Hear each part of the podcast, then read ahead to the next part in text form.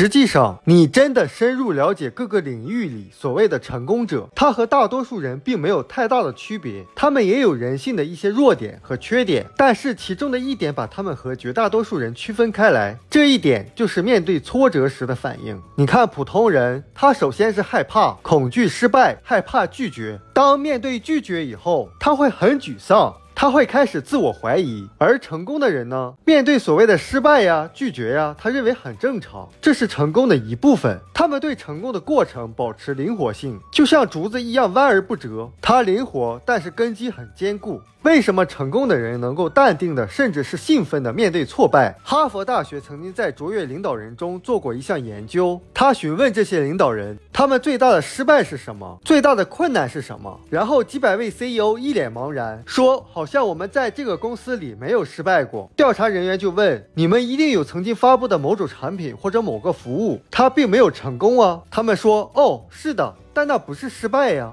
那些只不过是学习经验而已。我们从不失败，我们只是学习。其中一些是昂贵的学习经验，有的是困难的学习经验和痛苦的学习经验。但是领导人总会把每次状况都看作是一次学习的经验。那我们再回到竹子上面，竹子的根部就是你的信念。如果一个人你相信自己一定会成功，那你当下遇到的所谓困难啊、挫折啊或者拒绝，那又算什么呢？它只是增加了你成功以后可以给人们的谈。资罢了。我们书友会会希望用十五年时间带动一亿人读书，改变思维，思考致富，和一千个家庭共同实现财务自由。快来加入我们吧！